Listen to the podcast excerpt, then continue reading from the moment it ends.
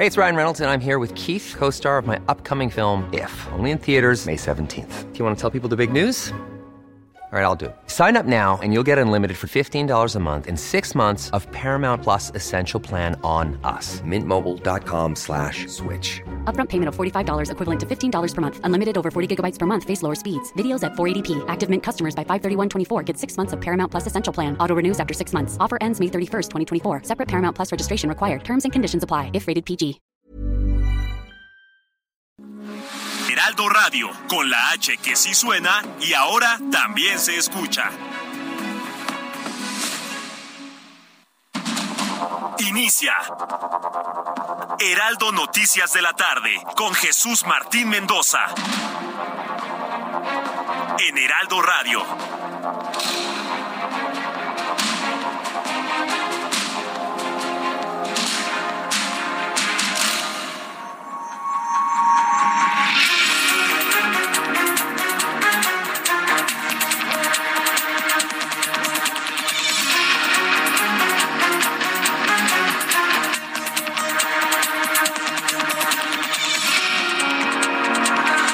Son las seis de la tarde en punto, hora del centro de la República Mexicana. Me da mucho gusto saludarle, bienvenido, muy buenas tardes. Iniciamos el Heraldo Noticias. Cuando el reloj marca las seis de la tarde en punto, tiempo del centro de México. Hoy es martes, 6 de septiembre de 2022 y como siempre le digo, súbale el volumen a su radio, que le tengo la información más importante hasta este momento. Yo soy Jesús Martín Mendoza y le acompaño con información con todas las noticias desde este momento ya hasta las 8 de la noche. En primer lugar, en este resumen de noticias, quiero informarle que el presidente nacional del PAN, Marco Cortés, y a mí en lo personal no sabe cómo me ha, me ha sorprendido estas declaraciones. Marco Cortés dijo que sigue firme la postura del partido en contra de la propuesta del PRI para ampliar la permanencia del ejército en las calles, por lo que advirtió si no se cuida la razón de lo que dio sentido a la coalición va por México, no valdría la pena continuarla. Yo estoy a la espera de comentarios de Gustavo de Hoyos Walter y de Claudio X González, que son los dos hombres que han conformado y han unido las voluntades para una alianza de partidos. Hoy Marco Cortés le da un manotazo a la alianza. ¿Por qué? ¿Qué es lo que está planteando Alito, Alejandro Moreno? Alejandro Moreno no está planteando que se militarice como quiere el presidente México, sino que la Guardia Nacional siga teniendo como institución ciudadana, como institución civil, el apoyo, el apoyo en la formación y la disciplina castrense, lo que ha venido sucediendo hasta este momento.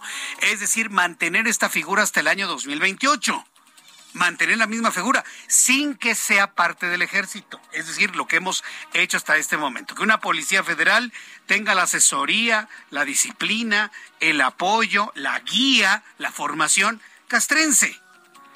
Y luego, luego, Mar Cortés se enoja. A ver, andan muy enojaditos. Mejor que estén haciendo una alianza entre los partidos y una estrategia mediática. Hoy verdaderamente ha sorprendido a todos el anuncio de Marco Cortés de romper la alianza. Marco Cortés, tú anuncias romper la alianza y se rompe la alianza y lo único que estás haciendo es hacerle el caldo gordo a Morena. Lo único que estás logrando, Marco Cortés, es que rompiendo una alianza bajo la justificación que sea, gane el Movimiento de Regeneración Nacional a presidencia del 2024. Es lo único que estás logrando. Pensar que el PAN solito, pensar que el PRI solito, pensar que el PRD solito, igual, Dante, pensar que Movimiento Ciudadano solito le pueden ganar a Morena, ¿sí? Es de ingenuos, es ingenuos. ¿Que puede ocurrir algo? Sí. ¿Que falta mucho tiempo? Sí. ¿Que se va a dar muchos tropezones López Obrador? Sin duda alguna. Pero el hoy por hoy hablar de romper la alianza es prácticamente entregarle en charola de plata a, Morena el triunfo, sea quien sea, a Dan Augusto, Claudia, Marcelo, hasta Ricardo Monreal. Me parece que es una gran irresponsabilidad lo que ha dicho hoy el líder nacional del PAN. Y se lo digo con el afecto y el cariño que le tengo a Marco Cortés. No es posible que amenace con romper la alianza, a menos que él no la quiera y que esto sea un verdadero pretexto. Hoy Alejandro Moreno, líder nacional del PRI, aseveró que el PRI no recibe ultimátums de nadie ni acepta órdenes ni de aliados ni de adversarios de nadie.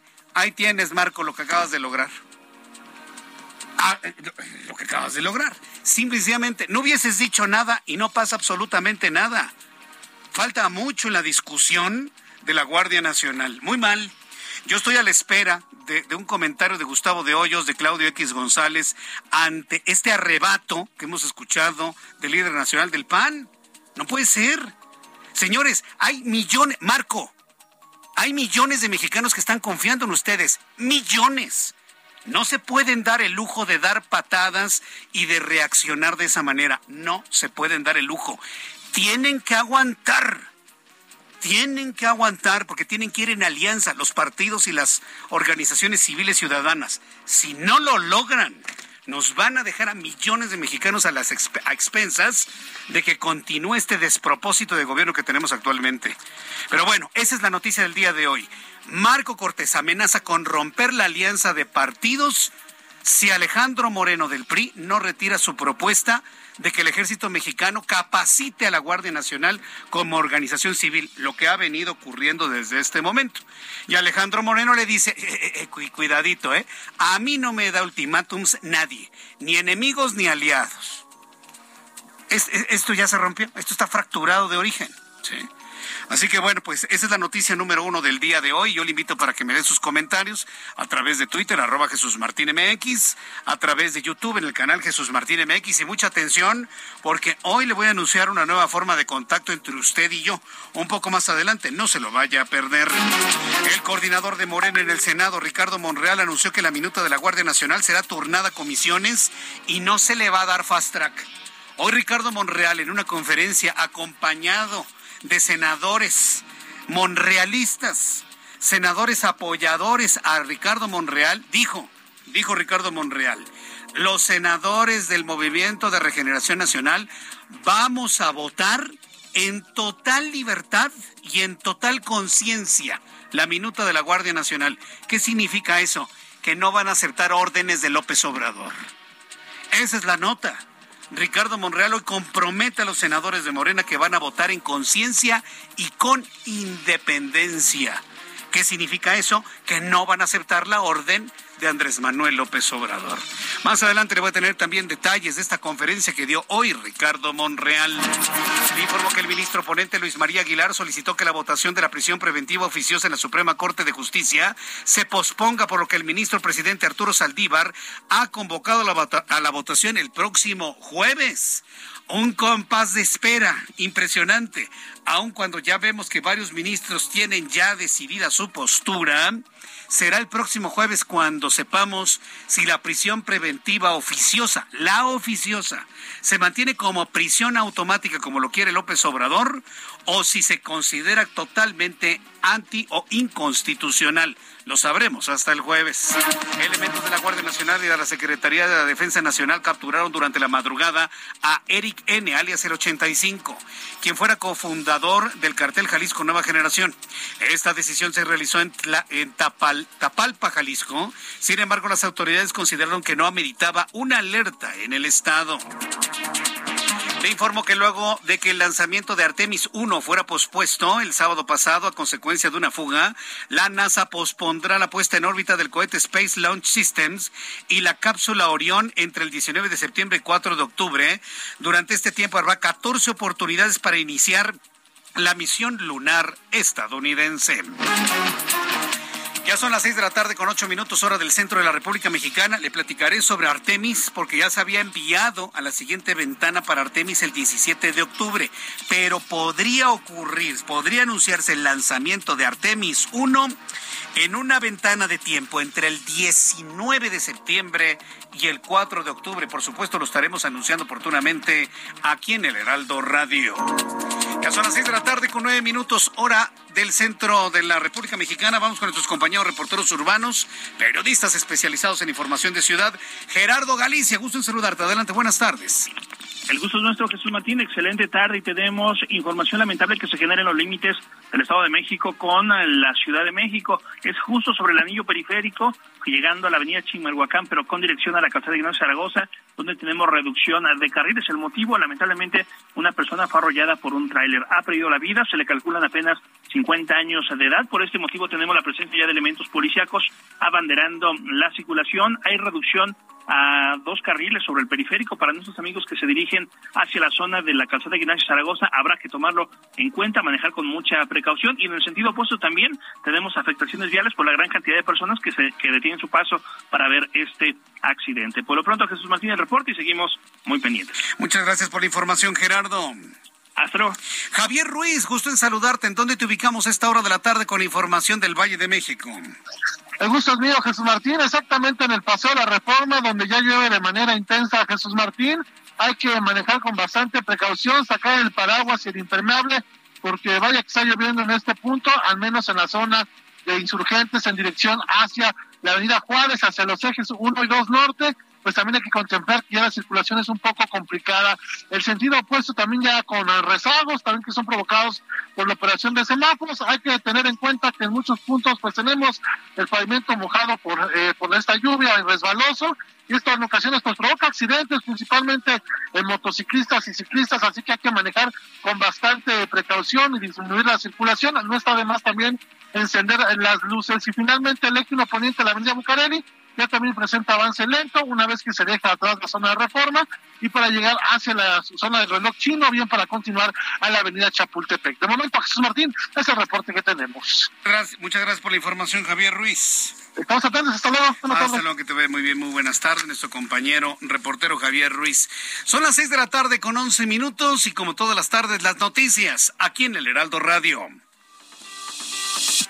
Expo Nacional Ferretera, el evento más grande de la industria ferretera en Latinoamérica, te invita este 8, 9 y 10 de septiembre en Guadalajara, Jalisco, a hacer negocios con más de 700 marcas participantes. Si vendes productos ferreteros y de la construcción, o tienes un proyecto y necesitas proveedores, no te lo puedes perder.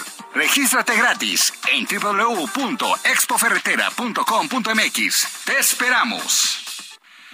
Eh, son las seis de la tarde con 12 minutos hora del centro de la República Mexicana. Hoy es 6 de septiembre, va avanzando el mes de septiembre, estamos prácticamente terminando los primeros siete días del mes de septiembre. Hoy es 6, ¿qué ocurría un día como hoy en México, el mundo y la historia? Abraham Arreola nos informa. Amigos, bienvenidos. Esto es un día como hoy en la historia. 6 de septiembre, 1492. Cristóbal Colón navega hacia La Gomera, último puerto antes de su travesía por el Océano Atlántico. 1593. En Corea, el sacerdote español Gregorio Céspedes es el primer occidental que desembarca en este país según las cartas que envía a España. 1620. Desde Plymouth, Inglaterra, un grupo de peregrinos parten en el barco Mayflower para sentarse en Norteamérica. 1876. En Estados Unidos, el ferrocarril Southern Pacific llega al pueblo de Los Ángeles, que cuenta con menos de 10.000 habitantes. 1943, en Monterrey, se funda el Instituto Tecnológico y de Estudios Superiores de Monterrey. 2010, en Estados Unidos, Cartoon Network estrena la serie animada Un Show Más. Amigos, esto fue un día como hoy en la historia. Muchas gracias. Muchas gracias a ti, Abraham Arreola, por las efemérides y por todo aquello que fue noticia ya en el pasado. Gracias, Abraham Arreola. Vamos a revisar las condiciones meteorológicas para las próximas horas. ¿Qué sucede con la lluvia? Vamos a tener días complicados, sobre todo porque los efectos de CAI como huracán categoría 1 en la escala Saffir-Simpson seguirá impactando todo lo que es la península de Baja California, la costa del Pacífico mexicano, inclusive desde Sonora pasando por Sinaloa y hasta Nayarit. Este día las extensas bandas nubosas del Kai, ubicado en el sur de Baja California Sur, van a originar lluvias puntuales torrenciales en Baja California Sur y Sinaloa, las cuales podrán incrementar los niveles de ríos y arroyos, así como ocasionar deslaves e inundaciones en dichos estados. Lluvias de fuertes a puntuales muy fuertes en el occidente del país, además de propiciar rachas intensas de viento, oleaje muy elevado en las costas de las regiones mencionadas. El monzón mexicano continuará sobre el noroeste de México, ocasionando lluvias puntuales intensas en Durango, lluvias fuertes en Sonora y en Chihuahua, así como chubascos en Baja California, un canal de baja presión extendido en el interior del país, en interacción con inestabilidad en niveles altos de la atmósfera, originará lluvias de fuertes a puntuales muy fuertes en el centro del territorio nacional, así como canales de baja presión en el sureste y noreste de la República Mexicana. Es precisamente un canal de baja presión que permite la entrada de humedad del océano del Golfo de México, es decir, del Atlántico, Golfo de México, hacia Tamaulipas y Nuevo León. Nuevo León está bajo el agua. Es como si, ayer se lo decía, ¿no? Y hoy se lo repito, es como si Tlaloc le hubiera dicho a Samuel García, ah, ¿quieres lluvia? Bueno, pues ahí te va. Y le aventó toda la lluvia de un año en una sola semana. En Nuevo León se están haciendo trasvases en diversas presas para poder dar capacidad, una mayor capacidad de almacenaje de agua, al grado que hoy el gobernador del estado de Nuevo León, Samuel García, anunció que se va a ir a misa para poder agradecerle a Dios la lluvia que le ha enviado a Nuevo León, que si bien no ha mitigado el problema de la sequía como tal, bueno, pues es un hecho claro de que la lluvia ha mitigado, claro, un poco la sed que ha vivido este estado de la República Mexicana. Por otro lado, en las imágenes que nos envía el Servicio Meteorológico Nacional, observamos acá en una trayectoria completamente hacia el norte, después de afectar a Baja California Sur, va rumbo a Ensenada. En las próximas 72 horas estará en Ensenada, llegando a Tijuana y posiblemente impactando a San Diego con dirección hacia Los Ángeles, California. Mucha atención con esto, ¿eh? porque le vamos a llevar el seguimiento en lo que resta de esta semana. Por lo pronto, alertamientos en las zonas costeras y a la navegación en Sonora, en Sinaloa, en Nayarit, en Jalisco, por supuesto, en Baja California Sur, tanto en mares interiores como mares exteriores, al igual que en Baja California Norte. Bueno, para poderlo ubicar geográficamente por supuesto. Ya una vez eh, conociendo estas condiciones meteorológicas, le doy a conocer pronóstico del tiempo para las siguientes ciudades. Amigos que nos escuchan en la República Mexicana, mucha atención. Amigos en eh, San José del Cabo, 26 grados en este momento, mínima 24, máxima 29. Nos vamos de San José del Cabo hasta la zona de los volcanes del Valle de México. En Amecameca llueve e inclusive con algo de aguanieve allá en los volcanes. 6 grados en este momento, temperatura mínima 1 bajo cero. La máxima para mañana 11 grados Celsius en Cancún, 30 grados en este momento, mínima 25, máxima 32 en Oaxaca. También llueve mucho en este momento, 18 grados, mínima 16, máxima 24. Saludos amigos que nos escuchan en Oaxaca, en Hermosillo, Sonora, 26 grados en este momento, mínima 26, máxima 35. Y aquí en la capital de la República ya llueve, inclusive con tormenta eléctrica en el norte de la ciudad. 17 grados en este momento en Ciudad de México, mínima 13 y la máxima 23 grados Celsius.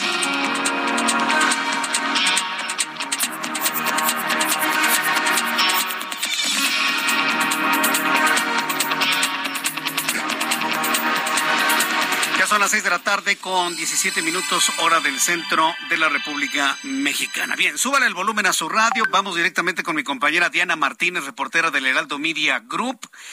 Eh, bueno, pues es el segundo día de discusiones en el, en el Poder Judicial, en el en la Suprema Corte de Justicia de la Nación, en donde los ministros decidirán si es constitucional o inconstitucional la, la, prisión preventiva oficiosa. Vuelvo a subrayar, no se está tratando de eliminar la prisión preventiva, simplemente la que es automática, la que es oficiosa, la que violenta en un momento dado la presunción de inocencia y por lo tanto violenta los derechos humanos de cualquier persona, convirtiéndola en algo, por supuesto, visiblemente inconstitucional. Diana Martínez, reportera del Heraldo Media Group, nos informa. Adelante, Diana, gusto en saludarte. Buenas tardes. Así es, Jesús Martín, buenas tardes. Pues la Suprema Corte de Justicia de la Nación ya lleva dos días de debate sobre este tema de prisión preventiva oficiosa. Hoy rechazó eliminar esta figura ya que siete ministros se pronunciaron en contra de inaplicar el artículo 19 de la Constitución que establece esta figura. Durante el segundo día de debate de este asunto, algunos integrantes de la Corte señalaron que esta no tiene atribuciones para inaplicar la Carta Magna. Los ministros que respaldaron la propuesta de Luis María Aguilar de dejar de aplicar la medida cautelar son Alfredo Gutiérrez Ortiz Mena, Arturo Saldívar y Norma Piña. Eh, sin embargo, pues la votación se va a realizar hasta el próximo jueves, esto porque el ministro eh, ponente Luis María Aguilar solicitó esperar hasta ese día para la votación y así poder analizar las diferentes observaciones de los otros integrantes de la Corte. Eh, Luis María Aguilar precisó que no se propone invalidar, sino inaplicar el artículo 19 constitucional, que no, significa lo mismo. Escuchemos al ministro eh, Aguilar Morales es cómo ver los derechos humanos a la luz de la Constitución frente a la propia Constitución. Yo pido a sus señorías y al señor ministro presidente que no se tome la votación hoy mismo, sino que se tome en la próxima sesión, que será el jueves, para que a su vez me permitan eh, analizar reflexionar, inclusive eh, para poder asumir o eh, contradecir algunas de las reflexiones que se han sustentado aquí y el próximo jueves me permitan hacer una exposición al respecto. Jesús Martín, el ministro presidente Arturo Saldívar aseguró que la Corte no usurpa atribuciones al revisar la prisión preventiva oficiosa. También dijo que no se trata de inaplicar solamente el artículo 19, sino de interpretar armónicamente la Constitución. Aseguró que este análisis, el análisis resuelve de fondo el problema porque de lo contrario, para los delincuentes de cuello blanco y factureros no habrá prisión preventiva oficiosa y para el resto del pueblo mexicano sí, incluso cuestionó si eso es constitucional. Escuchemos al ministro presidente. En un Estado democrático y constitucional de derecho, la única razón que justifica que una persona esté en prisión preventiva es que haya riesgo de fuga o que ponga en peligro el proceso, entendiendo por esto que pueda afectar a la integridad física de las víctimas o de los testigos o destruir pruebas. En ningún caso se puede usar la prisión preventiva como un castigo anticipado o apoyarse en fines preventivos o como estrategia de política eh, criminal. Esta interpretación de la presunción de inocencia no es solo mía, está en la Constitución, está en los derechos humanos de fuente internacional. Jesús Martín, estaremos atentos al pronunciamiento del ministro Luis María Aguilar el próximo jueves y a la votación de los 11 integrantes del máximo tribunal. Correcto, bueno, pues no, no hay más que esperar al próximo jueves, pero ya por lo pronto hay algunas posiciones muy claras de algunos ministros. Diana Martínez.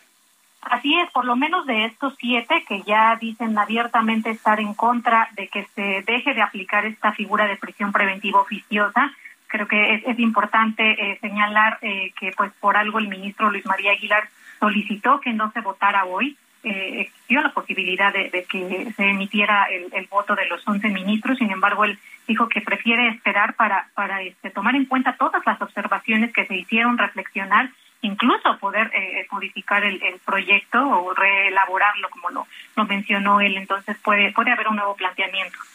Bien, pues estaremos atentos del próximo jueves. Por lo pronto se abre un compás de espera que seguramente va a generar una gran cantidad de nerviosismo. Muchas gracias por este tiempo, Diana Martínez. Muy buenas tardes. Buenas tardes. Hasta luego, que te vaya muy bien. Bueno, pues hasta el jueves. Hasta el jueves. Hoy, por supuesto, López Obrador, López Obrador amagó tanto a ministros de la Suprema Corte de Justicia de la Nación como a senadores de la República Mexicana. Los ministros tienen que determinar si la prisión preventiva oficiosa, que López Obrador la va a usar para amedrentar a sus adversarios, si se la votan en contra.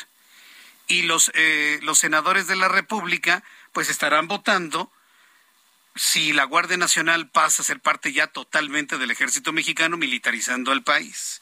Hoy la conferencia matutina dijo, yo voy a respetar las decisiones, pero aquí los voy a cuestionar. Vaya forma de amenazar tanto a Poder Judicial como al Poder Legislativo. Vaya, ayer se lo decía. Y ayer lo comentábamos aquí con uno de nuestros entrevistados. Lo que pasa es que el presidente los ve como peones, los ve como empleados, los ve como subalternos o subordinados.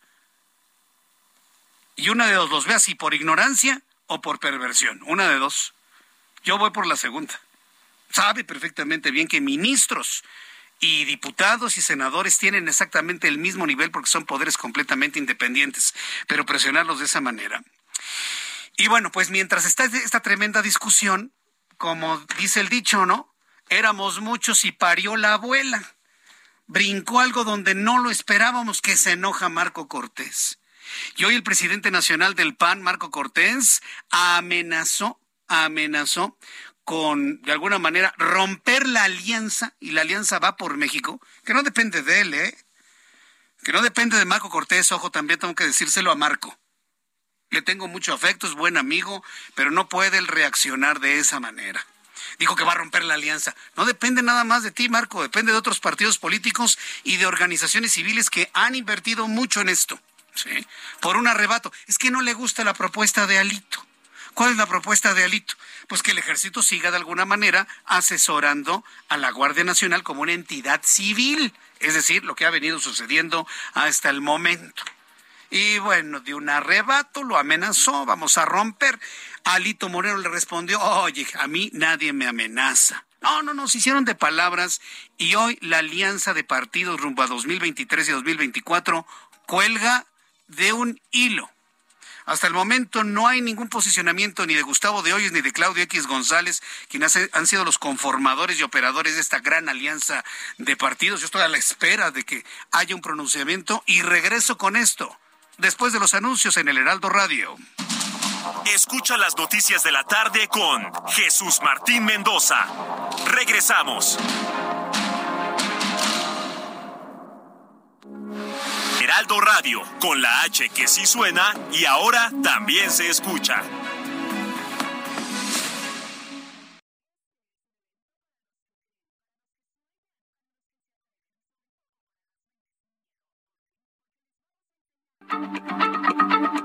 Heraldo Radio, la H se lee, se comparte, se ve y ahora también se escucha.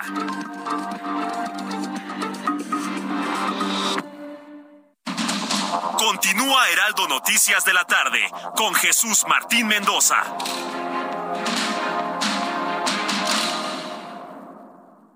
El cine a solo 29 pesos. Increíble, ¿cierto?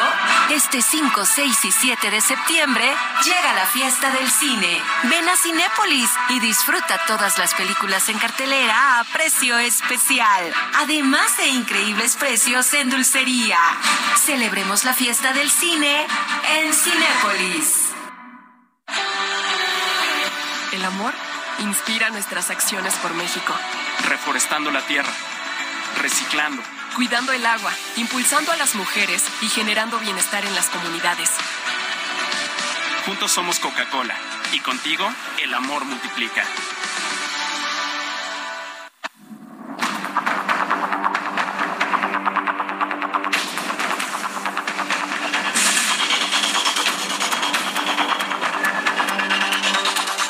Ya son en este momento ya son en este momento las seis de la tarde con 31 minutos hora del centro de la República Mexicana. Bien, vamos a continuar con la información. La adelantaba antes de ir a los anuncios que hoy un enfrentamiento que no tiene ningún sentido porque tanto el líder nacional del PAN como el líder nacional del PRI y el del PRD y el de Movimiento Ciudadano deben entender, deben asimilar que hay millones, millones, y dije millones, de mexicanos a la espera de que ellos se pongan de acuerdo. Y esos mismos millones de mexicanos que estamos esperando que se organicen para generar una idea que combata y enfrente en igualdad de circunstancias a toda la operatividad de Morena y Andrés Manuel López Obrador, lo menos que queremos es que ustedes se peleen. Porque pensar que el PAN solito va a vencer a Morena, pensar que el PRI solito va a vencer a Morena, pensar que el PRD solito va a vencer a Morena, inclusive el Movimiento Ciudadano, es una verdadera ingenuidad. Hay otros calificativos para decirlo, pero lo dejo en ingenuidad. Sí. Entonces, tienen que ir unidos. Y atención, Marco, y atención, Alito, Jesús Zambrano, Dante Delgado. Lo menos que queremos de ustedes es que se peleen y que se pongan a amenazarse con que si no te gusta, pues rompemos la alianza déjense de niñerías. Y se los tengo que decir así. No como un lector de noticias que me toca estar aquí en este momento. O que no soy lector de noticias, pero como un lector de noticias. Sino que se los pido como ciudadano. Como un ciudadano que está buscando de la oposición una idea articulada, bien pensada, con estrategia política para poder enfrentar en igualdad de circunstancias la contienda electoral que está por venir, tanto en 2023 como en 2024. Eso, señores, Marco Cortés, Alito Moreno, Jesús Zambrano, Dante Delgado, les da a ustedes una responsabilidad social como nunca la han tenido en la vida. Y si no hay un medio de comunicación que se los diga, yo sí se los digo. Y si alguien grabó esto y lo quiere replicar en WhatsApp, me ayudaría muchísimo para que les llegue a sus oídos. No nos podemos dar el lujo de estarnos peleando. Porque entonces lo único que me confirman es lo que ha dicho varias voces, incluida Pedro Ferrín Secón, lo que a ustedes les importa es su partido, lo que les importa es su parcela, lo que les importa es su nombre, y no les importa el país. Si el país el futuro de las próximas generaciones estuviese en su óptica, se aguantarían cualquier cosa. Porque el objetivo es mayor que un enojo, porque ay, no me gustó lo que propuso mi compañero. Déjense de cosas. Hoy el líder nacional del PAN, Marco Cortés, dejó claro que sigue firme la postura del partido en contra de la propuesta del PRI para que el ejército mexicano siga dando asesoría a la Guardia Nacional, por lo que advirtió que no va a permitir la militarización. Misael Zavala, reportero del Heraldo Media Group, nos tiene pues esta amenaza del PAN con romper la alianza, la alianza de partidos sí por México. Adelante, Misael, gusto en saludarte. Jesús Martín, buenas tardes, buenas tardes al auditorio. Efectivamente, pues hoy tremendo enojo del líder nacional del PAN, Marco Cortés, quien fue arropado por eh, la bancada del PAN en el Senado, donde pues realizó un amago con romper la alianza Va por México si el Partido Revolucionario Institucional avala la propuesta para ampliar que el ejército realice labores de seguridad en las calles hasta el 2028 y no hasta el 2024, como ya bien sabemos eh, fue avalado.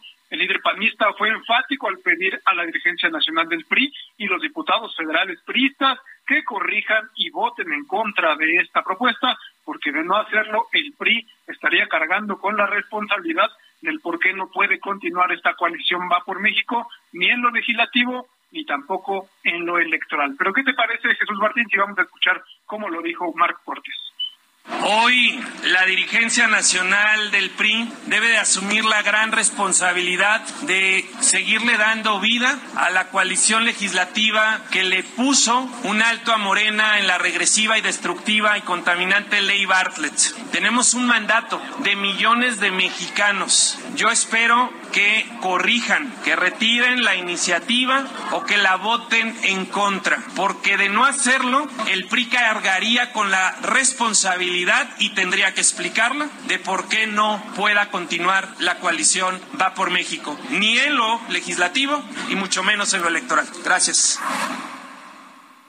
Jesús Martín Marco Cortés dijo que si no se cuida la razón de ser de la coalición Va por México, pues simplemente esta alianza no tiene sentido y no valdría la pena continuarla. También se le preguntó al coordinador del PRI en el Senado, eh, Miguel Ángel Osorio Chong, sobre este tema y dijo pues que este asunto eh, debe de eh, resolverse por parte de las dirigencias nacionales. Incluso lanzó eh, pues una petición a Alejandro Moreno Cárdenas, líder nacional del PRI, para que pues no permita que se rompa la alianza Va por México conformada por el PAN, el PRI y el PRD. Pero ¿qué te parece si escuchamos a Miguel Ángel Osorio Chong? Vamos por la alianza nosotros. No hay alguno que le puedas preguntar que no esté de acuerdo en ello. A mí que se me quería señalar de que estaba en contra de esa alianza, están equivocados, y lo vuelvo a decir. Quiero la alianza por nuestro país, porque las circunstancias del país están complejas, y difíciles, tenemos que hacer todo por conservar esta alianza. Sí, ni hablar.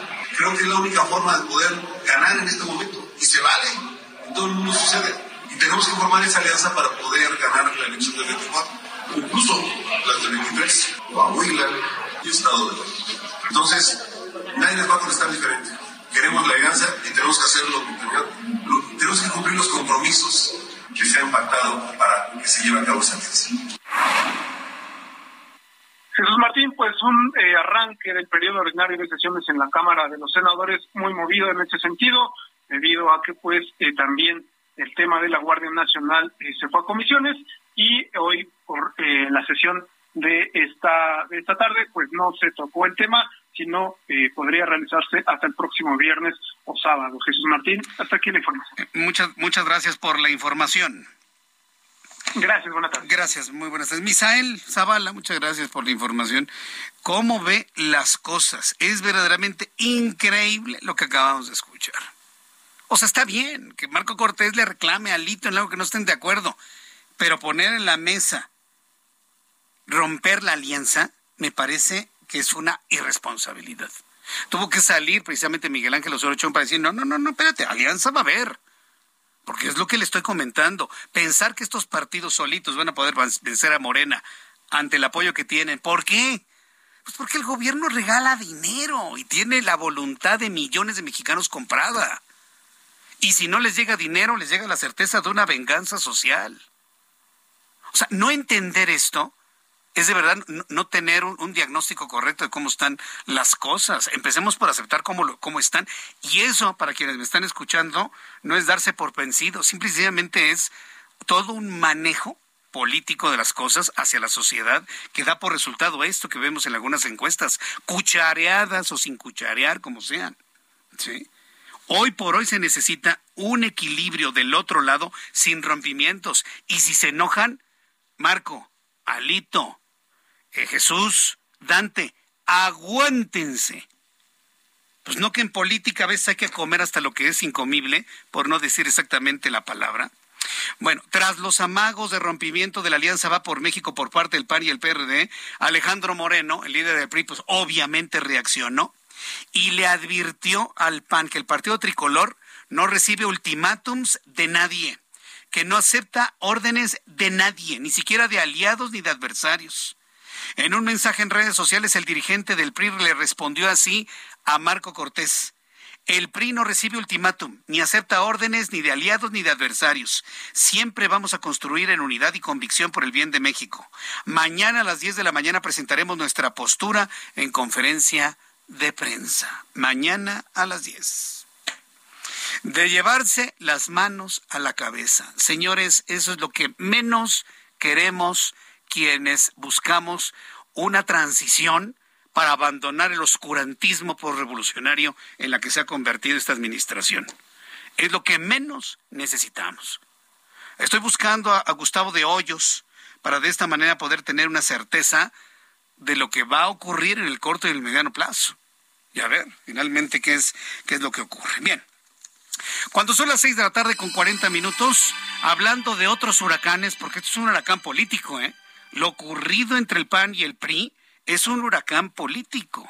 Vamos a ver cuál es el saldo de las inundaciones y del desastre y de la lluvia y de lo que arrasan las aguas del enojo político partidista, del interés por la parcela y por el interés de la persona más allá del interés por el país. En otro tipo de huracanes, en los meteorológicos, quiero informarle que el huracán Kai está afectando principalmente a los estados de Colima, Jalisco, Michoacán, Nayarit, Sinaloa, informó la Comisión Nacional del Agua, dependencia que en su último reporte indicó que este huracán podría intensificarse a categoría 2 en escala Zafir-Simpson. Manuel Aceves, corresponsal en Sinaloa, nos informa. Adelante, Manuel, gusto en saludarte. Por supuesto, Jesús Martín, así es. Personal castrense activó el plan de N3 en zonas rurales de Sinaloa, esto a raíz de las contingencias que se han presentado debido a las lluvias e inundaciones causadas por las bandas nubosas del huracán categoría 1 CAI en combinación con los efectos del monzón mexicano. Este plan de contingencia eh, pues se activó en lugares donde se percibe la mayor afectación a causa de las lluvias. Tal es el caso del campo pesquero Dautillos en Nabolato, donde cerca de 150 viviendas resultaron afectadas por el desbordamiento de arroyos y drenes.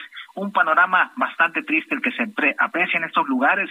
Las casitas llenas de lodo prácticamente, las familias con los enseres eh, pues resguardados, hasta refrigeradores sobre las mesas, es lo que tenían en estos puntos Jesús Martín. Cientos de familias fueron evacuadas y llevadas a refugios temporales. Asimismo, pues el personal castrense estuvo en el poblado Tierra y Libertad, y en Quilá, donde pues evacuó también a bastantes familias. En la comunidad Mezquitillo, 14 familias con el agua prácticamente arriba de las rodillas, el lodo prácticamente en, los, en las viviendas. Se espera que en las próximas horas continúen las lluvias, por lo cual el llamado de las autoridades del Instituto Estatal de Protección Civil es eh, a tomar precauciones. Todavía no se define si se suspenderán las clases el día de mañana, sin embargo es lo más probable, está eh, pues durante dos días se han suspendido las clases y lo más probable es que también el día miércoles se suspendan, Jesús Martín.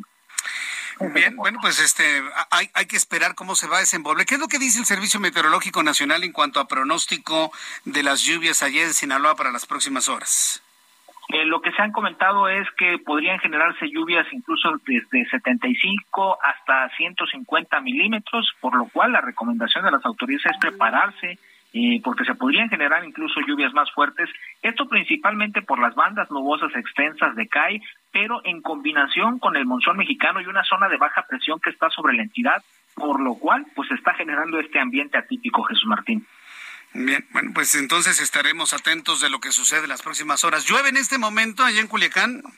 En este momento es una ligera lluvia la que se está presentando en Culiacán es una lluvia muy ligera. Así estaba ayer, incluso se sentían condiciones de mucho calor, eh, se estaba pues sofocado y de pronto en la madrugada una intensa tormenta que algunos expertos, algunos meteorólogos, algunos meteorólogos han considerado como una super tormenta. Esto principalmente en las zonas rurales, en el casco urbano sí estuvo intensa, no con la magnitud de la zona rural, Jesús Martín.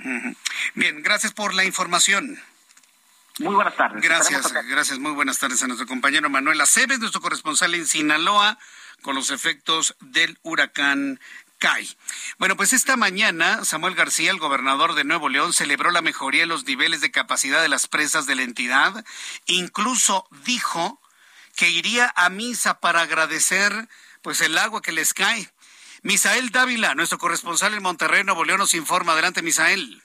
Pues muy buenas tardes. Hoy el gobernador de Nuevo León, Samuel García, celebró la mejoría en los niveles de las presas esta mañana y hasta mencionó que iría a misa para agradecer por la lluvia. En un video compartido en sus redes sociales, el mandatario informó que según el corte hasta las seis de la mañana, la presa La Boca se encontraba ya en un 61% de su capacidad. Dijo que ayer incluso se pudieron ver catamaranes y otras embarcaciones en este embalse ubicado en el municipio de Santiago. Indicó que la presa El Cuchillo llegó a 51% de su llenado, mientras que la presa Cerro Prieto llegó ya a un 8%, que pues bueno, también adjudica, además de las lluvias, esta situación de recuperación a otras acciones de su gobierno, sobre todo a la recuperación de represas ilegales. Escuchemos al gobernador Samuel García. ¿Recuerdan estos últimos meses todas las presas ilegales que reventamos? los canales artificiales, los desvíos, todos los canales de estiaje, recuperar el canal Sotolar,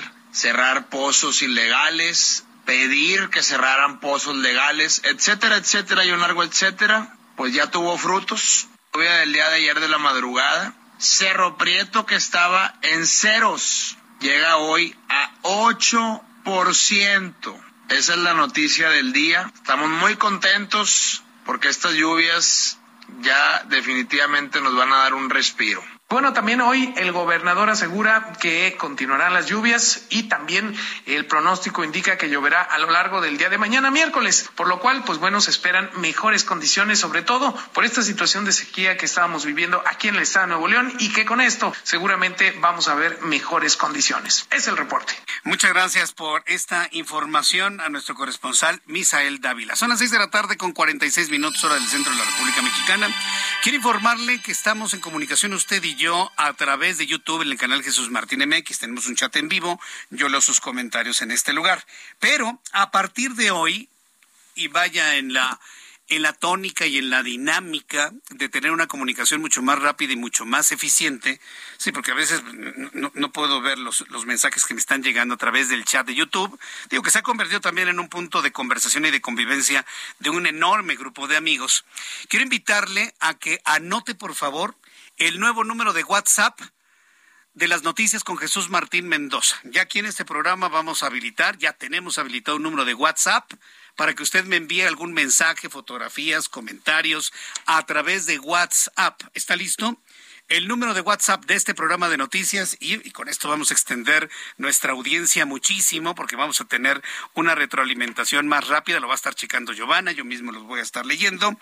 El número de WhatsApp de nuestro programa de noticias del Heraldo Radio con Jesús Martín Mendoza es el siguiente: 55 39 99 40 20. 55 39 99 40 20. Está muy fácil. Y la idea es que usted se lo aprenda de memoria. 3999 4020 55 3999 4020. Ese es el número telefónico de WhatsApp. Estamos recibiendo WhatsApp. Me envía usted su comentario, su opinión a través del 55 3999 4020 3999 4020. Número telefónico de WhatsApp. Me pone su nombre ¿eh? para poder conocer su nombre, por supuesto, y poderle agradecer su comunicación. Mientras usted me escribe a través de WhatsApp 3999-4020, tengo contacto en este momento con el arquitecto Juan Ignacio Barragán, director general de Servicios de Agua y Drenaje de Monterrey, luego de lo que escuchamos del gobernador de Nuevo León. Estimado arquitecto Barragán, qué gusto saludarlo. Bienvenido. Muy buenas tardes. Muy buenas tardes, Jesús. Eh, gusto saludarte y aquí a la orden para lo que se ofrezca. Sé que ha estado lloviendo mucho. Sé que algunas de las presas ya superan el 60%. Sé también que están haciendo ya algunos eh, operativos de trasvase.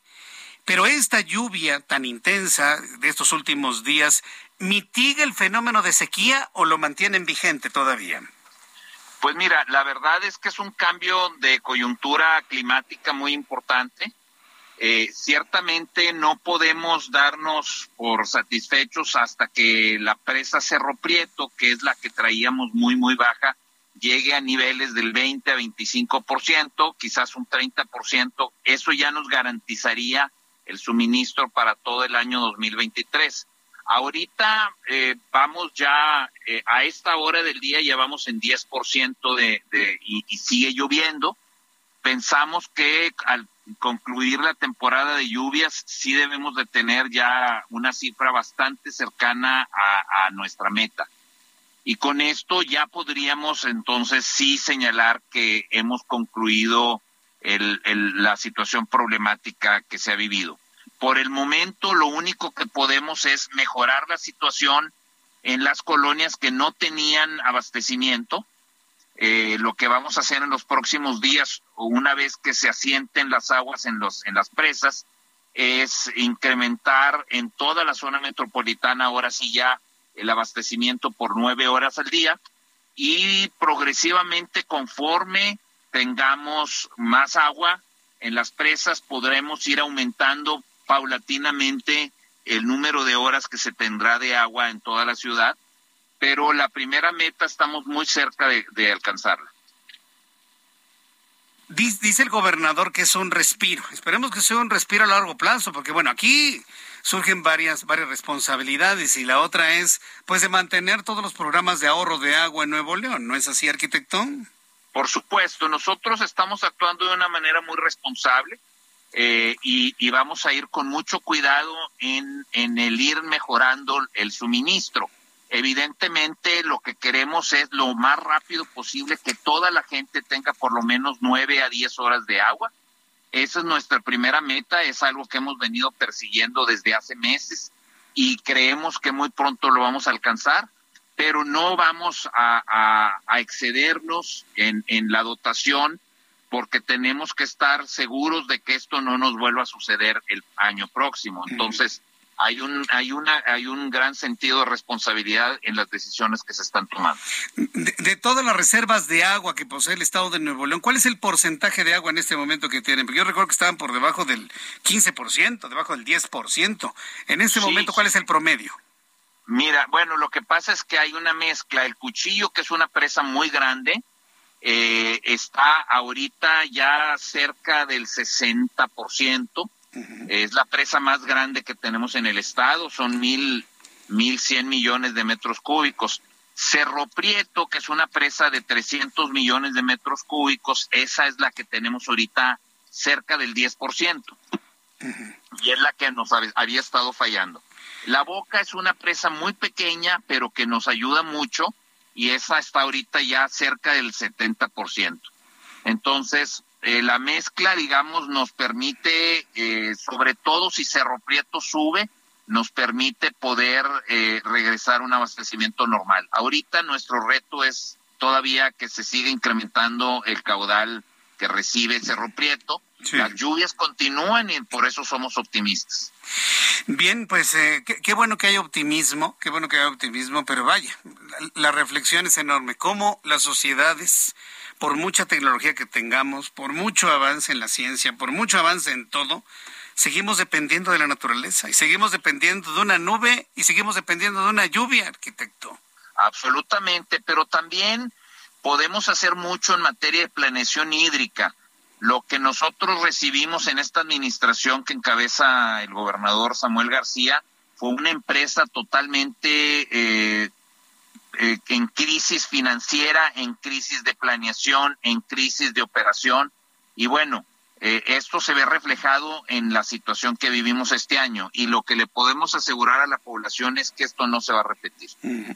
Bien, arquitecto Juan Ignacio Barragán, pues yo le agradezco muchísimo el que me haya tomado la comunicación el día de hoy. Saludos a nuestros amigos en Monterrey, Nuevo León y alrededores y esperemos de que las lluvias pues eh, sean más benéficas que destructivas durante las próximas horas. Le envío un fuerte abrazo, arquitecto. Muchas gracias. Muchísimas gracias, Jesús. Hasta luego. Gracias, que le vaya muy bien. Es el arquitecto Juan Ignacio Barragán, director general de Servicios de Agua y Drenaje de Monterrey.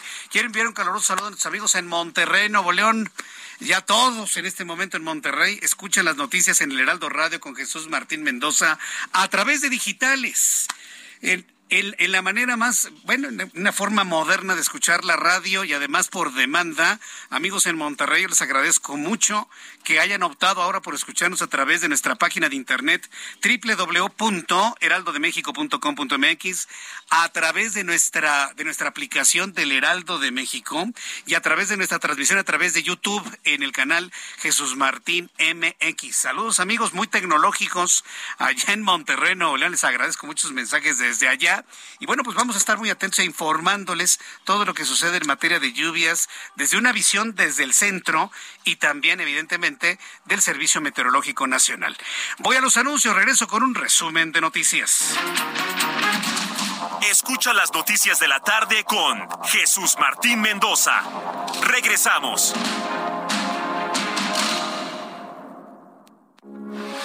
Heraldo Radio, con la H que sí suena y ahora también se escucha.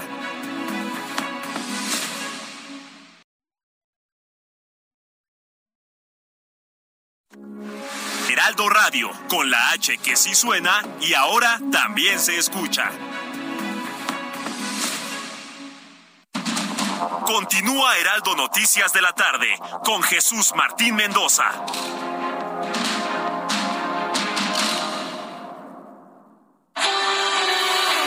El amor inspira nuestras acciones por México. Reforestando la tierra, reciclando, cuidando el agua, impulsando a las mujeres y generando bienestar en las comunidades. Juntos somos Coca-Cola y contigo el amor multiplica.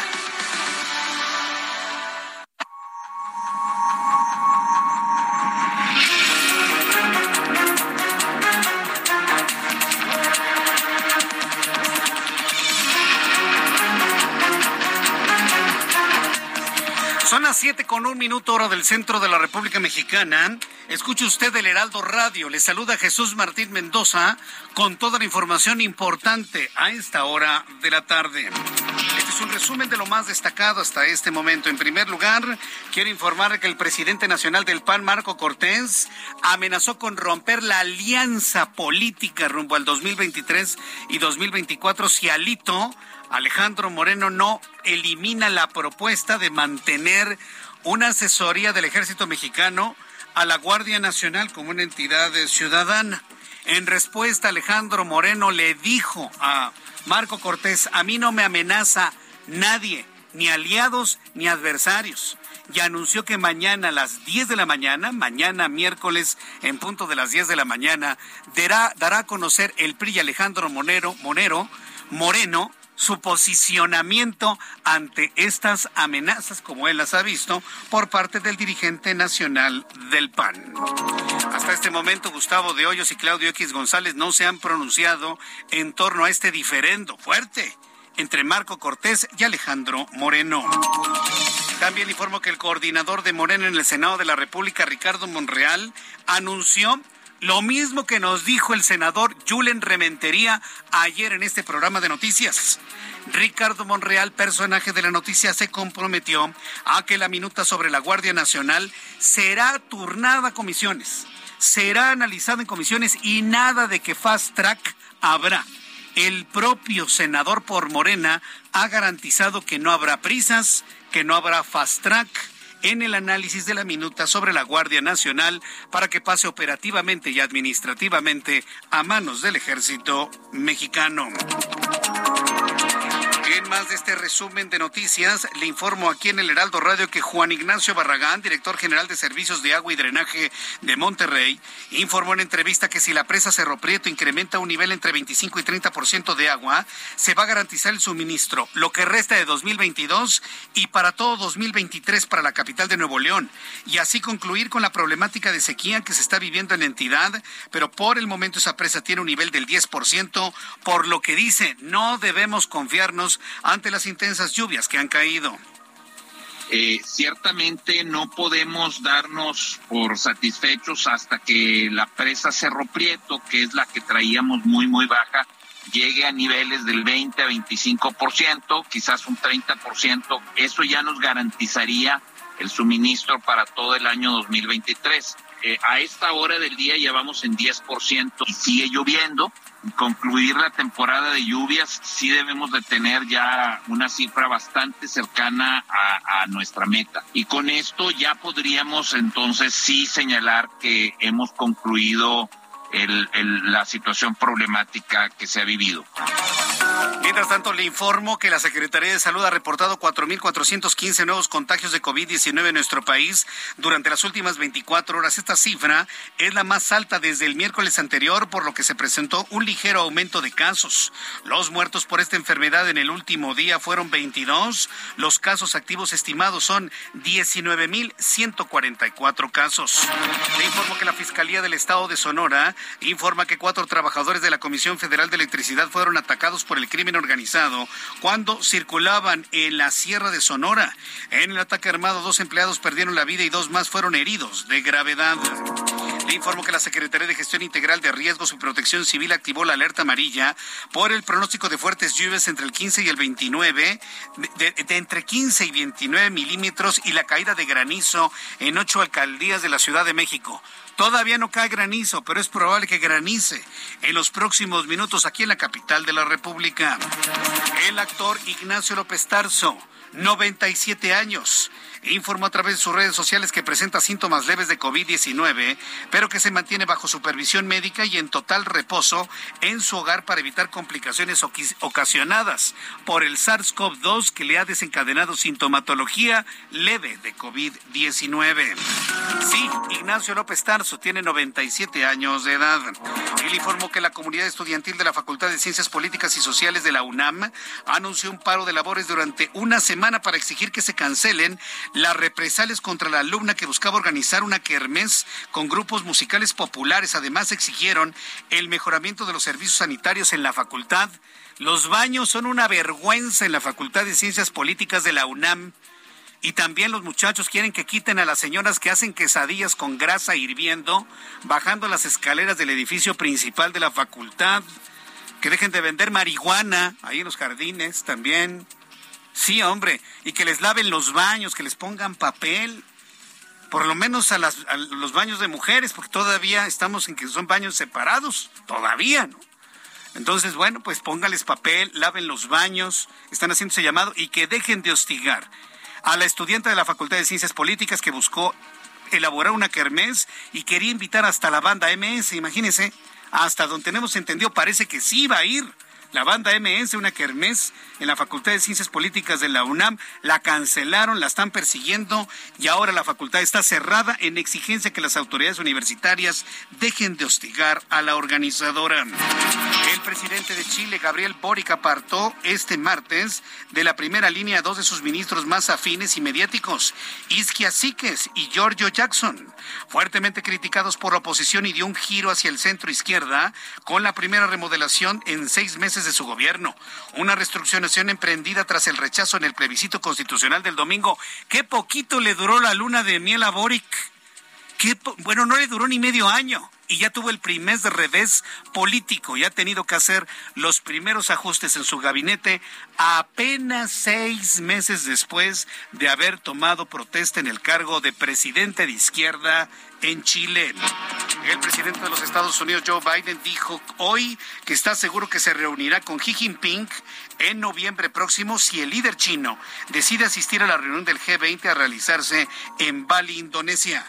Es decir, Joe Biden está anunciando una verdadera cumbre entre él y Xi Jinping en el marco del G20 en Bali, Indonesia. ¿Cuándo ocurrirá esto? En el mes de noviembre para que no le perdamos la vista a este asunto. Ya son las siete con ocho. Esto es lo más importante en el resumen de noticias. Le invito para que siga con nosotros. Le saluda Jesús Martín Mendoza.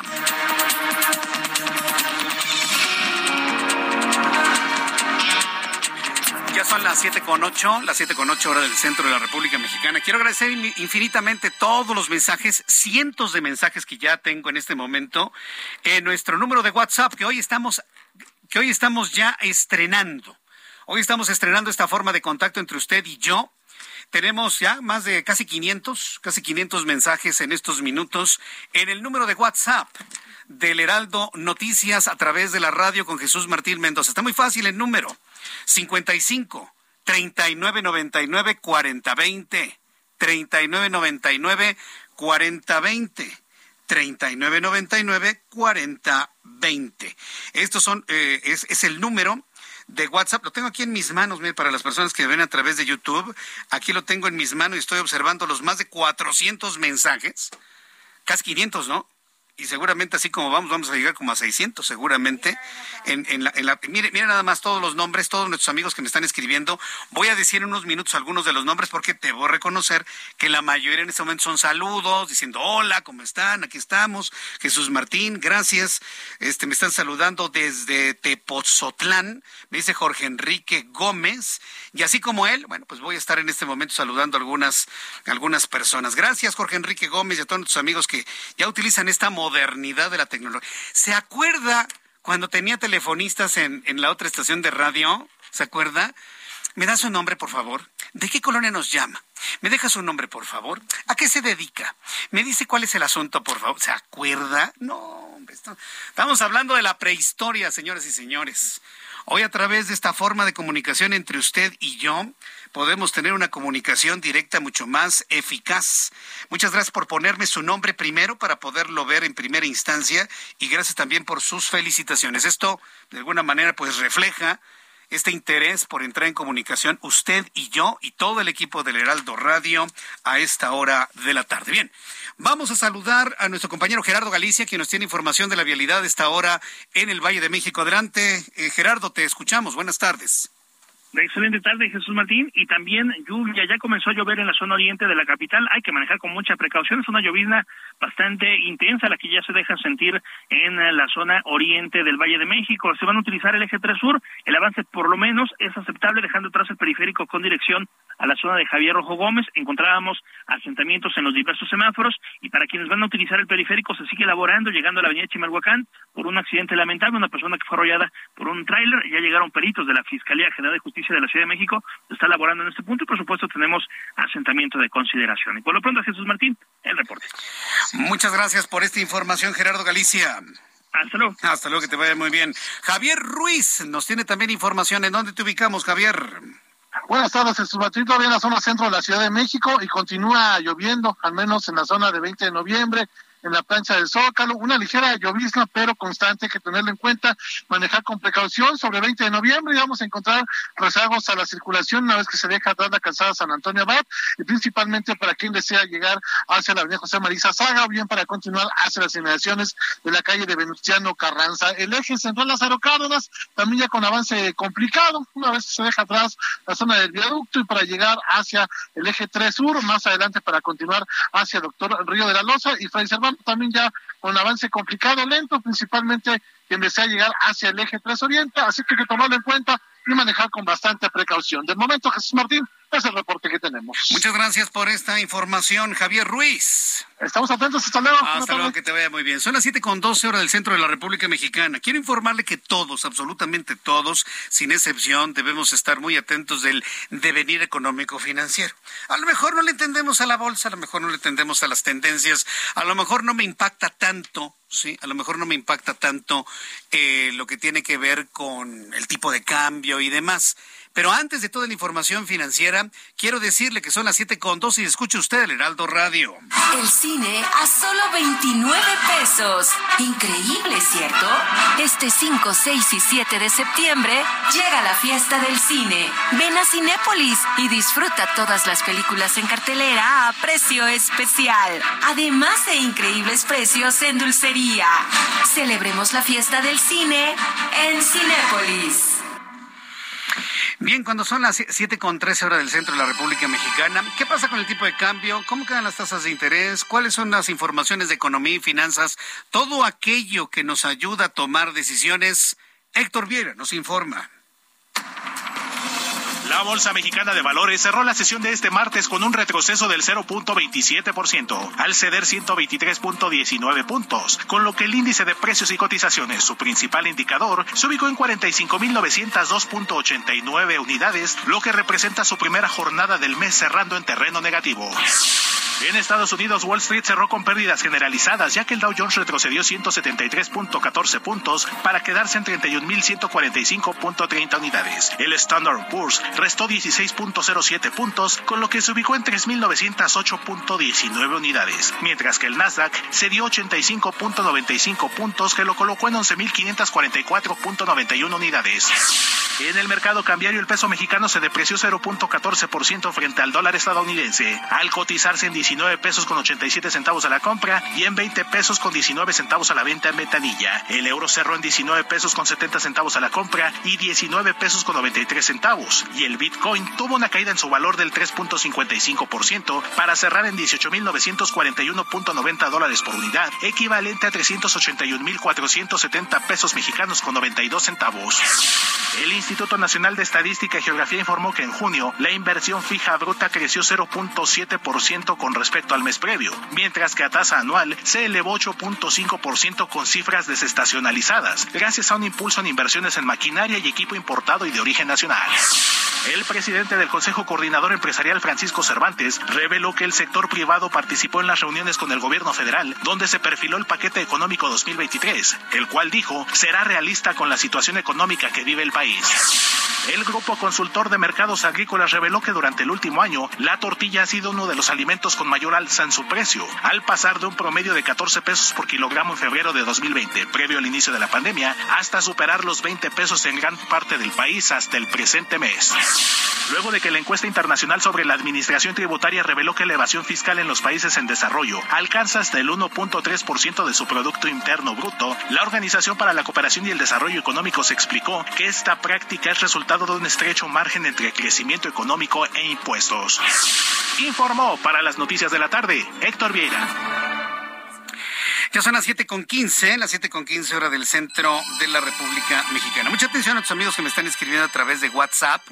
3999-4020, claro, con el 55 antes. 55 3999 4020. He estado leyendo algunos de sus comentarios. Muchos saludos, por supuesto, pero también sus comentarios en torno a, a, a este riesgo en la alianza, ¿sí? A este riesgo en la alianza. Y, y, y, lo comentó Marco Cortés, le contestó Alito. También el PRD ha estado participando en reacciones ante ello y el PRD ha considerado que es el PRI el que está poniendo en riesgo la alianza con la propuesta del PRI en la Cámara de Diputados de ampliar hasta el 2028 la permanencia del ejército en labores de seguridad pública. Un hecho que viene sucediendo hasta este momento, una asesoría del ejército a la Guardia Nacional como entidad civil a diferencia de lo que busca el presidente, que sea una entidad ya castrense. Bueno, y lo que reflexionábamos hace unos instantes, que en este momento millones de mexicanos que queremos una realidad distinta, no queremos que los tres partidos se peleen. Es lo que menos queremos. Es lo que menos queremos. Y que se esté amenazando una alianza que estamos esperando que no nada más sea del PRI, del PAN, del PRD, sino que incluyan a Movimiento Ciudadano y a todas las organizaciones civiles de este país para poder presentar un hombre o una mujer con toda la potencia del otro lado de la moneda. A ver, tengo en la línea telefónica a un buen amigo de este programa de noticias, a Jesús Zambrano, quien es dirigente del Partido de la Revolución Democrática. Estimado Jesús Zambrano, bienvenido. Gracias por tomar la comunicación a esta hora de la tarde. Tocayo Jesús, muy buenas tardes. Muchas gracias por esa oportunidad y a tus órdenes, como siempre. Lo que menos queremos, la otra mitad de mexicanos, yo soy de la idea que somos más los que queremos ya un, cambio hacia el 2024, ¿sí? es que ustedes se peleen y que se ponga en riesgo la alianza y que no se pongan de acuerdo y que nos envíen una señal como ciudadanos, y lo planteo como ciudadanos, estimado Tocayo, eh, eh, de un interés hacia el partido, de un interés hacia la persona y no el interés supremo del futuro del país y del futuro de nuestras generaciones. ¿Cómo debemos entender este gran diferendo que está poniendo en riesgo la alianza de partidos, Jesús Zambrano? Bueno, en primer lugar, Tocayo Jesús, eh, hay que dejar muy claro que sí, en la Cámara de Diputados el pasado fin de semana votamos juntos en contra de lo que fue esta idea de que la Guardia Nacional eh, fuera a depender de la Sedena en contra de lo que abiertamente dice la Constitución y eh, en verdad con una actitud abierta y claramente dictatorial del presidente de la República, pisoteando la Constitución y mm, sin tomar desde luego en cuenta lo que significa la división de poderes. Y pues qué bueno, lo celebramos que así fue. Pero de repente nos dimos cuenta que también entró por ahí una iniciativa de reforma constitucional presentada desde la bancada del PRI para eh, el quinto transitorio constitucional que existe porque cuando se creó la, la Guardia Nacional se estableció que el ejército mexicano podría seguir participando en tareas eh, de seguridad pública hasta marzo del 2024, o sea, todavía hasta todavía dentro de año y medio. Y de repente en medio de toda esa discusión, sin darnos cuenta, apareció esta iniciativa de una diputada del PRI que dice que ese plazo puede prolongarse cinco años más, o sea, hasta marzo de 2029.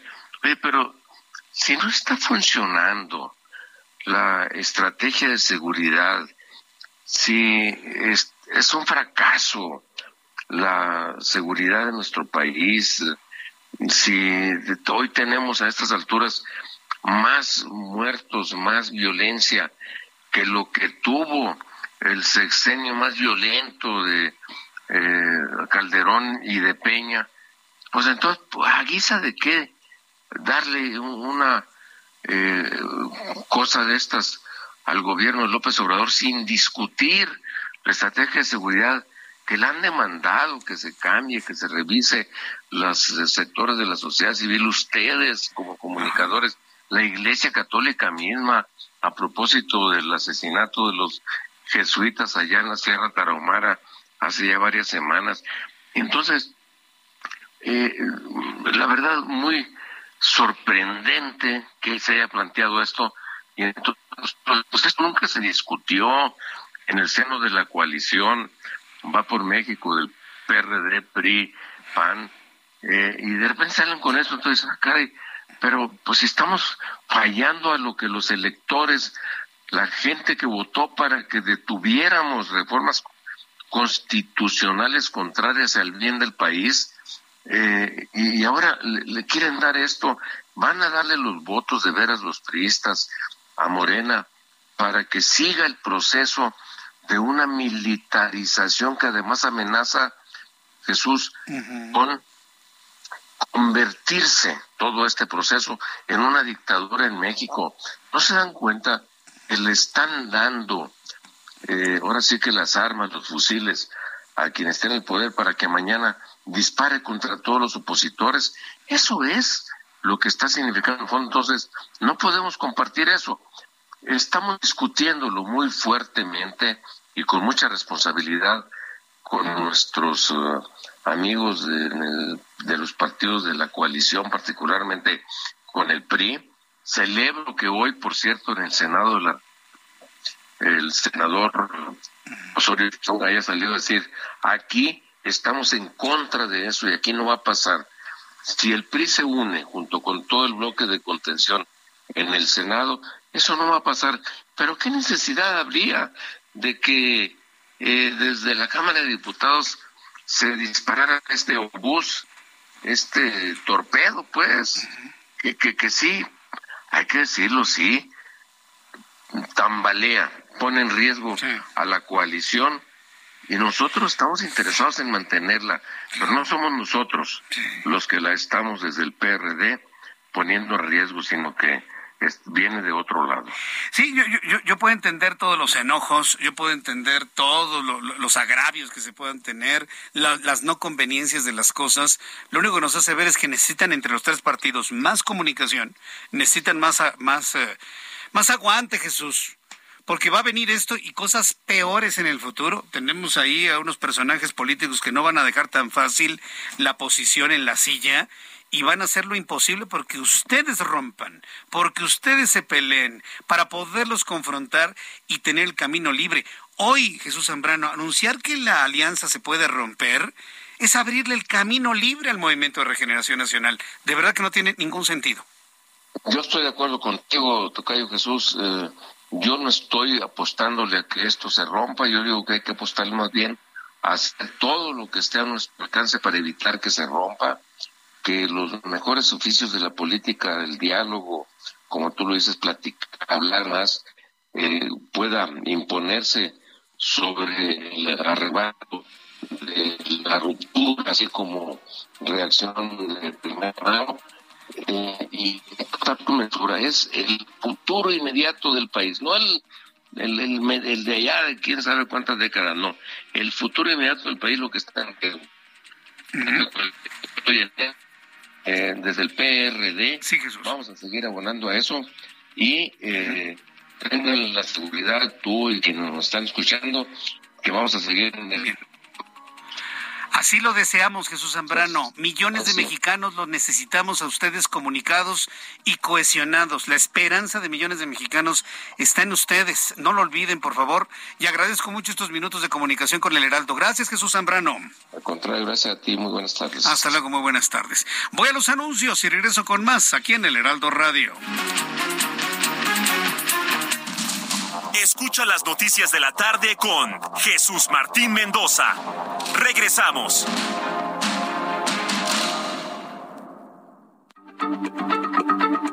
Heraldo Radio, la H se lee, se comparte, se ve y ahora también se escucha.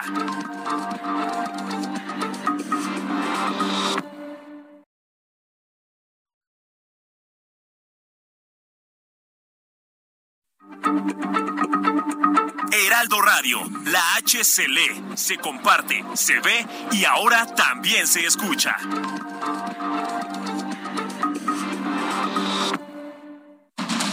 Continúa Heraldo Noticias de la tarde con Jesús Martín Mendoza.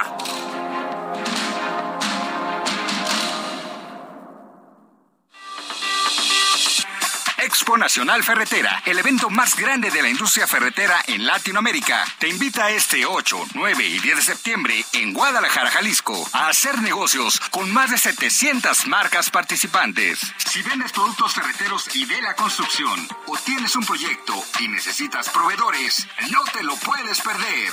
Regístrate gratis en www.expoferretera.com.mx. Te esperamos. Ya son las siete y media, las 19 horas con 30 minutos hora del centro de la República Mexicana. Muchísimas gracias por sus mensajes a través de nuestro nuevo número de WhatsApp en el Heraldo Radio con Jesús Martín Mendoza 55 39 99 40 20. Muchas gracias a Angie Hernández. Mire, humanamente me, rebasó ya la cantidad de mensajes. O sea, si en este momento me dedicara a contestar puros mensajes, ni le doy noticias ni los termino y, este y me quedaría más de la mitad pendiente, no mucho más. De verdad que les agradezco muchísimo. Leo algunos y algunos saludos de personas que me mandan su nombre y me dicen, "Soy fulano, saludos Jesús Martín." Eso me ayuda mucho para haga de cuenta como una lista, ¿no? 3999-4020. Me dice Angie Hernández, te platico que en los hospitales militares de aquí de la Ciudad de México ya casi no hay personal militar. Son muy pocos militares y el resto son civiles, desde médicos, enfermeras, personal administrativo y limpieza. El, el resto, según esto, los incorporaron a la Guardia Nacional y otros los desplegaron a donde hay conflictos. ¿Te imaginas los médicos o enfermeras en la Guardia como policías? Ya después te platico tantas cosas que han pasado como la falta de medicamentos. Muchas gracias, Angie, por tus saludos, por tus mensajes eh, y también que Dios te bendiga. Muchas gracias. También. Bien, vamos a entrar en comunicación. Ah, con Benjamín García. Vamos a entrar en comunicación con Benjamín García, el subsecretario de Protección Civil del gobierno de Baja California Sur. Lo hemos buscado sobre todo porque tiene información y nos va a compartir qué es lo que están haciendo ante la fuerza del huracán Kai que se acerca a las costas de Baja California Sur. Estimado Benjamín García, gracias por tomar la comunicación del Heraldo de México a través del Heraldo Radio. Muy buenas tardes, Benjamín. Buenas tardes, Jesús. Aquí andamos ya trabajando en el municipio de Mulegé. Estamos ahorita en Santa Rosalía, en el municipio de Mulegé, Baja California Sur, y ya andamos aquí operando. Desde luego que estamos acá porque es la parte donde va a impactar más eh, así lo pronostica el huracán que hay. Correcto. Eh, en este momento está lloviendo donde usted se ubica. ¿Cómo ha estado la fuerza de la lluvia en comparación con otros fenómenos atmosféricos en años pasados? No, ahorita en este momento aquí en el municipio de Ulegé no, no está lloviendo. Eh, la lluvia del huracán va a empezar a partir de Los Cabos para el día de mañana tarde, la cual eh, también hoy empieza un poco a, llegar la nubosidad de lluvia en Los Cabos y por acá en la parte norte del estado, en el municipio de Mulegé, empezaría a partir del miércoles de la noche para concluir el, el fenómeno de lluvia el jueves en la tarde-noche. Correcto. Ahora, ¿cuáles son las recomendaciones que está haciendo usted a la población civil en general? Desde luego que todas las recomendaciones son de prevención. Desde antes de que iniciara el huracán hemos manejado sobre todo la, prevención y pues también trabajar sobre los refugios temporales y, eh, también a decirle a la gente que esté en zona vulnerable y en general a la población que de este huracán, que bueno, como todos los huracanes hay que tener cuidado y escuchar y las recomendaciones que da Protección Civil y la autoridad que así lo deciden, ¿no? Bien, ahora, eh, ¿cuáles son las acciones en concreto que van a tomar en caso de que el, huracán pues de alguna manera devaste alguna zona de la entidad, tomando en cuenta que ya no hay recursos de Fonden? ¿Cuál es el plan B que ustedes tienen? No, mire, yo creo que ahí hay una como una controversia sobre lo que no existe Fonden. Ya el nombre del que no existe nada más, las eh, eh, operatividad siguen siendo la misma, eh, siguen los recursos, sigue bajando eh, a través de Secretaría de Hacienda, todo sigue funcionando igual, nada más el nombre de Fonden y otro tipo de operación, ¿no? Correcto. Bueno, pues entonces no, resta más que estar esperando eh, a que, a que baje la, la, lluvia para de, alguna manera eh, hacer un arqueo de los, de los daños que se han provocado, pero por lo pronto en este momento todo tranquilo entonces en la zona. Sí, no, no, sí, así es. Eh, ahorita nosotros estamos mandando el mensaje a la ciudadanía, no compra de pánico, o sea, totalmente para que lo tome de la forma más tranquila, aunque tenemos la cultura aquí de los huracanes, de todos modos la gente se se, se alerta desde luego, pero nosotros vamos a tomar la medida correspondiente para darle esa seguridad y prevenirlo desde luego y que la gente por sí sola eh, vaya y se refugie, ¿no? Correcto, bueno, pues yo, yo quiero agradecerle mucho a don Benjamín García, el que nos haya tomado esta comunicación en el Heraldo Radio. Nos mantenemos en comunicación permanente para informar al público lo que está ocurriendo en esta zona. Gracias por la información. Gracias a usted. Hasta luego, que le vaya muy bien. Pues estos son Ah, vaya los, la situación que se vive en Baja California Sur. Muchas gracias por sus comentarios que llegan a través de nuestra línea de WhatsApp 55 39 99 40 20. Me están informando que está lloviendo en satélite en el Estado de México. También recibo comentarios. Hola, buenas tardes. Me dice, mi nombre es Ricardo Caballero Velasco y gracias por crear esta nueva forma de informar. Hay que rescatar a nuestro país de estos ignorantes gobernantes. Me dicen, muchísimas gracias por tu comentario. Blanca Santino, hola, ¿cómo te va? Muy buenas tardes. También nos saluda Rosy Toriz. Desde, te escucho desde que estabas en la otra estación de radio. Muchísimas gracias, Rosy. Dice, hola Jesús Martín, mi nombre es... Alicia Barreto Lora, te mando un gran abrazo y quiero preguntar por el nombre de los test que compras en Soriana. Ay, son buenísimos, se llama Doblet. no le estoy haciendo comercial a la empresa, sino de alguna manera le estoy compartiendo algo que a mí me ha gustado mucho, que me parece de muy buena calidad, a un precio muy justo. Doblet con doble T. Doblet. Así se llama. Y este, hay uno de doble menta que está, bueno, buenísimo. También eso puede llegar a ser noticia, por supuesto. Me mandan saludos desde Guamantla, Tlaxcala. Muchísimas gracias a nuestros amigos en Guamantla. María de la Borda, hola, ¿qué tal? ¿Cómo te va? Muy buenas tardes. También nos saluda a esta hora de la tarde. Soy Pedro de Oaxaca. Hola, Pedro, ¿cómo te va? Gracias por saludarnos a esta, a esta hora de la tarde. Saludos, Jesús Martín nos dice... Ah, bueno, Pedro desde Oaxaca también. Sí, lo que pasa es que tengo que abrir el mensaje para poder leer el nombre. Si usted me pone primero su nombre, eso me ayuda mucho. Me dice, te admiro mucho Jesús Martín, soy Aldo Fajardo y te sigo desde hace muchos años. Claro, Aldo, tú eres buen amigo de este programa de noticias. Francisco Arzate, muchísimas gracias también desde Azcapotzalco. Enhorabuena por esta nueva forma de estar en comunicación. Saludos a todos. También para Liliana, muchísimas gracias. Dice, soy Juana. También, hola Juana, ¿cómo te va? Muy buenas tardes. Soy Alejandro Valle desde Guadalajara, eh, Jalisco, saludos. Ha sido Radio Escucha tu programa y en general del Heraldo de México. Muchas gracias por estar siempre al pendiente de todo lo que en el Heraldo de México publicamos. Bien, seguiré leyendo algunos de sus comentarios y le informo lo que sigue. ¿Me dices que es la nota número cuál? Ah, ah, muchas gracias. Es que estoy hablando con Ángel para que me diga dónde me ubico dentro de mi dentro de mi guion, por supuesto. Sí, es lo del 85, ¿no? Fundador del Sí, déjame nada más actualizarlo, Ángel, no me regañes, no me regañes.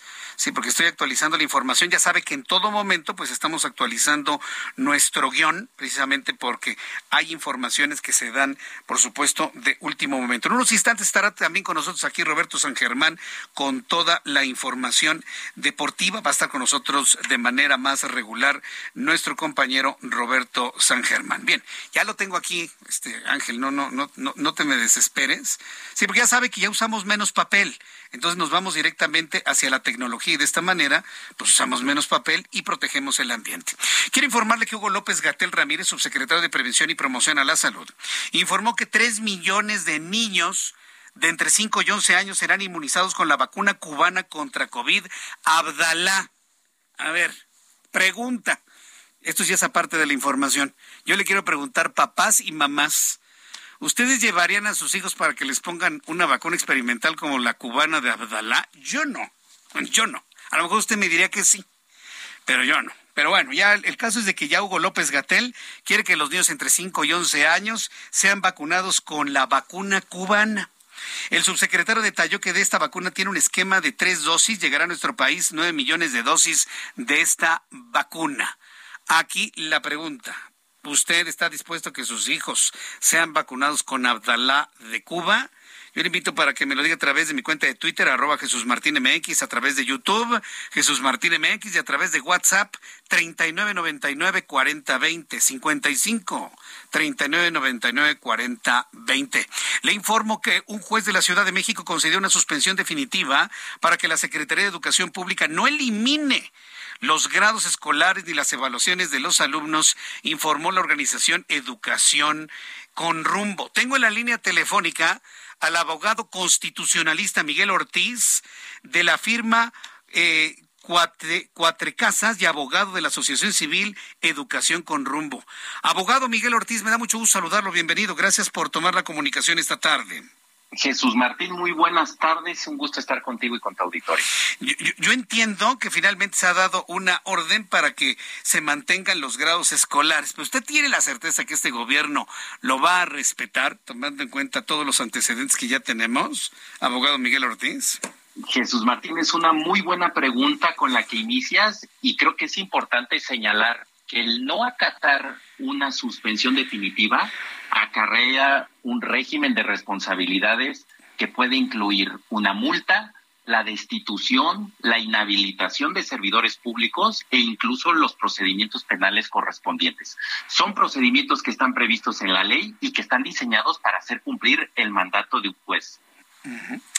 Ahora bien, eh, aquí el asunto es, ¿Cuáles serían los riesgos desde su punto de vista de hacer un cambio tan de la noche a la mañana al asunto de los grados y evidentemente pues los criterios que se tomaron para que se haya determinado esta suspensión, abogado?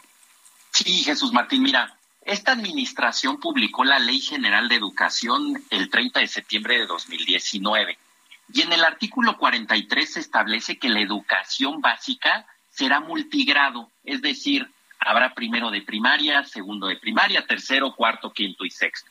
Si la administración considera que ese no es el régimen adecuado, entonces tiene que modificar la Ley General de Educación. Hacer un cambio tan agresivo en el cuarto año de administración, intentar plantear un programa piloto el último año de la administración, definitivamente no es el momento. Hoy tenemos una crisis en el sector educativo. Tenemos dos aspectos que golpearon enormemente a los estudiantes. La primera fue la deserción escolar derivada de la pandemia, en donde alrededor de un millón cuatrocientos treinta y dos mil estudiantes dejaron las aulas en los últimos dos años. Por otro lado, hay un rezago educativo también en la pandemia que el Banco Mundial ha estimado de dos grados escolares. Anteriormente en México había un promedio escolar de tercero de secundaria. Después de la pandemia bajamos a primero de secundaria. Es por ello, Jesús Martín, que estos cambios tan radicales, sin el consenso de la sociedad civil, sin el consenso de los padres de familia, definitivamente no es el momento y son los elementos que está ponderando el Poder Judicial para paralizar y detener esta intención de eliminar grados escolares e incluso de eliminar la facultad de los maestros para evaluar a los alumnos. Ahora, yo revisaba eh, eh, el artículo constitucional consagrado a la educación y bueno, pues ahí en, algunos párrafos, si mi memoria no me falla, en el artículo, perdón, en el párrafo décimo de este artículo 3 constitucional, pues se, establece claramente que es atribución del, del gobierno, del gobierno, establecer los criterios y los planes de estudio. Un poco antes se considera a los maestros, no a los padres de familia, los garantes de la transformación, así dice el, el artículo. Si en la Constitución está establecida esta atribución, exclusiva del gobierno en funciones, eh, eh, el, aplicar los criterios de la educación pública, ¿qué éxito pueden tener estas suspensiones, abogado? Sí, Jesús Martín. Mira, nadie discute que el Estado tiene la rectoría en materia de educación y lo establece la Constitución. Sin embargo, tratados internacionales y la propia Ley General de Educación establecen órganos de consulta creados por el propio Estado para que las asociaciones de padres de familia puedan participar. Los padres de familia lo que quieren es participar y ser corresponsables en el dictado de estas políticas, más cuando se trata de un cambio tan agresivo como el que se propone. Entonces, efectivamente, la facultad es del Estado, pero también hay derechos humanos reconocidos en favor de los menores. Tenemos el interés superior de los menores y el interés jurídico de los padres de familia reconocidos también en tratados internacionales que tienen el rango constitucional.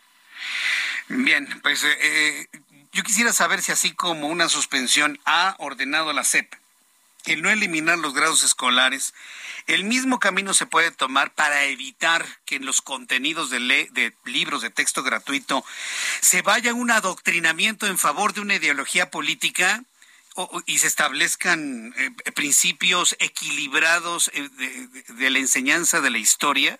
¿Es posible hacerlo a través de este mecanismo evitar que nada más se hable de una sola parte de las cosas que han ocurrido en este país?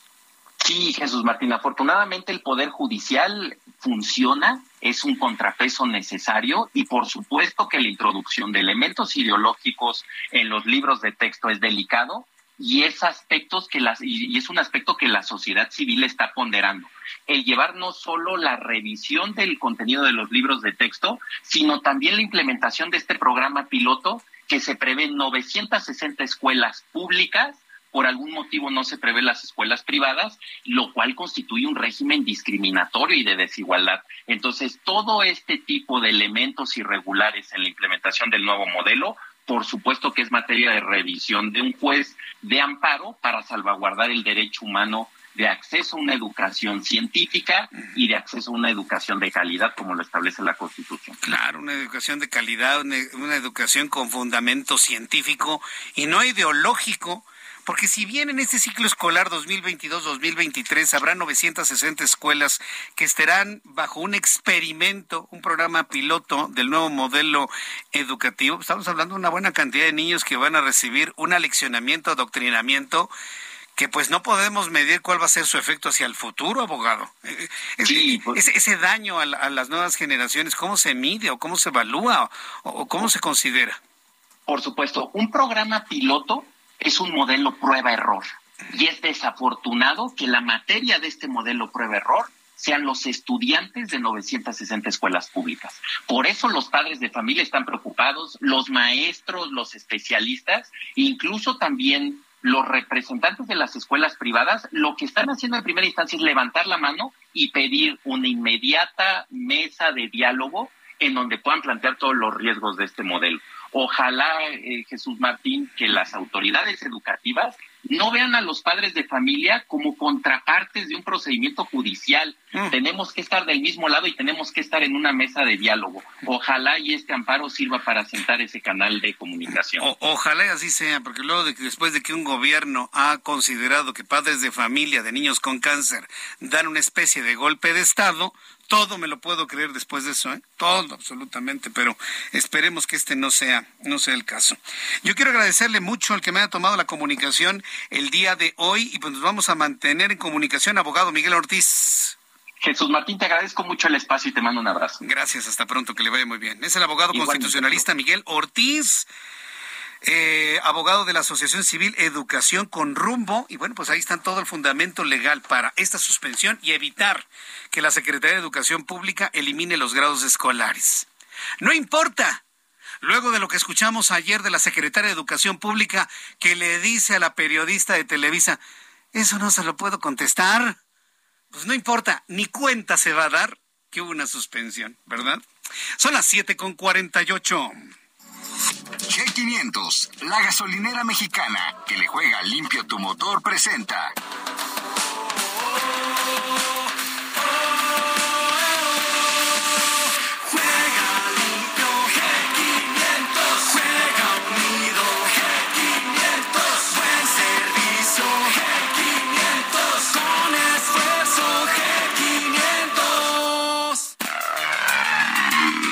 Roberto San Germán, ya escuchaste a los amigos de G500, ya están bien mundialistas, ya, están con la porra, ya están absolutamente con todo. Bienvenido con toda la información deportiva. Gracias, gracias, mi querido Jesús Martín. Buenas noches a toda la gente que nos sintoniza. Y pues mira, hay cambios, mi querido Jesús Martín, el próximo fin de semana, o más bien el día 17 de septiembre, va a ser el Clásico Nacional. América Chivas en el Estadio Azteca. Guau. No, pues sí. Bueno, era a las nueve de la noche. Era porque ya cambió el horario. ¿A qué hora va a ser? A las ocho de la noche, porque también pelea ese día el Canelo Álvarez. Entonces, por cuestiones de logística, las televisoras cambiaron el partido. Entonces, si la gente ya tenía boleto para ir al clásico, aguas, no es a las nueve, es a las ocho. 17 de septiembre, sábado. ¿Sí? Wow, qué sábado, ¿eh? No va a haber nadie en las calles. ¿eh? No, porque además eh, viene lo del 15, ya sabes que es la pelea que tiene que ver con la del 15 de septiembre. Sí, sí, sí. Viene el clásico, por eso lo queríamos tocar desde ahorita. El 17 de septiembre cambia el clásico, no es a las 9 de la noche, es a las 8 de la noche para que la gente que vaya a ir al estadio, para la gente que lo vaya a ver en televisión, pues no lleguen a las 9, Oigan, y ya, pues medio tiempo, pues no, compadre. ¿no? es a las ocho y todo tiene que ver por la pelea del Canelo, ¿eh? o sea, termina, termina el partido y luego nos vamos a ver el Canelo. Exactamente, a ver la pelea del Canelo. Antes habían películas y no sé qué tanto rollo, porque a veces que le pusieron hasta títulos especiales, mega fin de semana y no sé qué. Pues bueno, ya están avisados, no se puede quejar la gente, ya saben. El próximo fin de semana, no es el que sigue, el 17 de septiembre, cambia el horario del Clásico Nacional. Correcto. Entonces, el próximo sábado en ocho, sábado 17, Exactamente. el Clásico Nacional no va a ser a las nueve, va a ser a las ocho. A las ocho. Y ya terminando, nos preparamos para ver la pelea del Canelo. O sea, ya desde la comida te puedes seguir. O sea, ¿para qué? a ver si llegas a ver si llegas al lado del canal o no. Ya. Bueno, y quién sabe. No, sí llegamos, sí llegamos. Esperemos, esperemos. No, no sé. Yo la verdad es que, como sabes bien, no tomo. No, Entonces, no, yo hablaba de, de, de, de de comida. pues unas carnitas. Unas ¿no? carnitas, algo- algo- algo mexicano, ¿no? Chicharroncito, sí, claro. Algo mexicano. Vamos a andar en el desempance del pozole dos días antes. Del pozole. Le, entramos a las carnitas, ¿no? Y- Hijo de Sempance, ¿no? Sí creo que nos y una horita de horchata ya para que Ya, no o sea, sí, para que anden diciendo que estamos aquí incitando al alcohol. Ya ves que hablé- Al ayer hablábamos de lo que pasaba o lo que va a pasar en Qatar, mi querido Sí. amigo. Entonces, ah, sí, sí, sí, con la cerveza. pues tenemos sí. que estar con cuidado porque luego van a decir que tú y yo estamos incitando a que toda la gente se vaya de borrachos y no es cierto. Pero bueno, mi querido amigo, oye. No, hombre, nunca mente. ¿cómo Nunca mente. Oye, pero ya está la jornada 13. Sí. Corriendo porque hay que recordar a la gente que ahorita están jugando León contra Juárez, van 0-0, y Santos contra Necaxa también 0-0. A las 9 de la noche juega el América contra el Atlético de San Luis en el Estadio Azteca hoy, y tu maquinita contra el Monterrey Muy bien. hoy también. Bien, lo vamos a ver al ratito. Sí, maquinita, uno a uno, yo creo que van a quedar, ya sabes que. Ya, pues, bueno. sé Oye, reconocer de no, dónde. espérame, no, pero amigo, hace un año hablábamos del campeonato de tu equipo. Ajá, sí, hace un año ya, ¿verdad? Sí, sí, pero a ver, ¿qué pasó? O sea, deshicieron una institución en un año.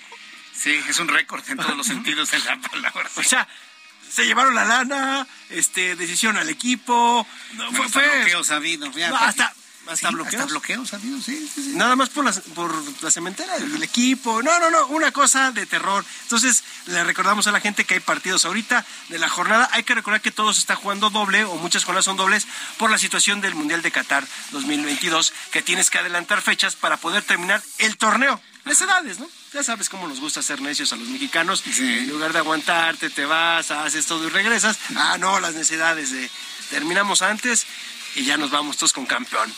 A ver si no se quejan algunos, porque pues hay que recordar que algunas veces han hecho eso y de repente que ese torneo no debe de contar y que, eh, pero bueno, son Muy de las situaciones que se han vivido en nuestro deporte, mi querido amigo.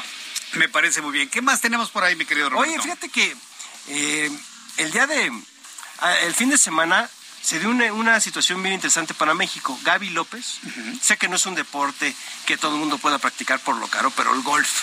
Esta niña ganó su tercer mayor de la LPGA en Ohio. No estaba entre las primeras y terminó ganando este torneo. O sea, vino desde atrás y vino ganó. atrás, exactamente, vino atrás, estaba en el lugar número 11 y terminó ganando ese torneo. Está siguiendo los pasos de Lorena Ochoa.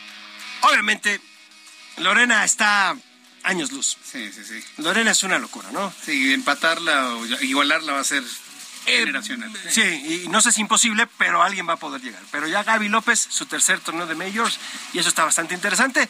Y para terminar, en el tenis, en Flushing Meadows, en Nueva York, no hay un solo sembrado para ganar el título. Son puros nuevos, ¿eh?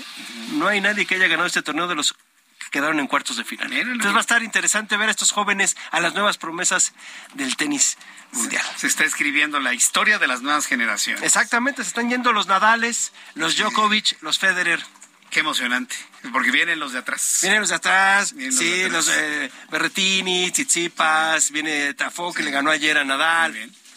Bueno, como decía Alberto Cortés, los que vienen detrás. Muchas gracias, señor. Roberto San Gracias Germán. Toda la información deportiva con Roberto San Germán.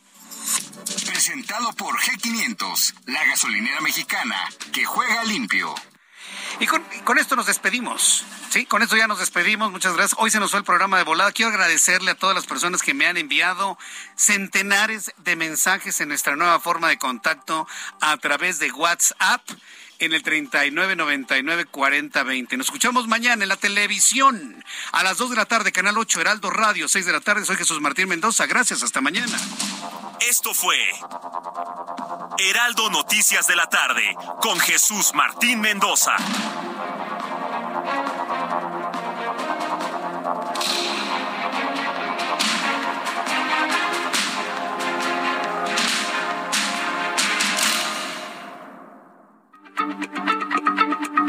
Heraldo Radio, la H se lee, se comparte, se ve y ahora también se escucha.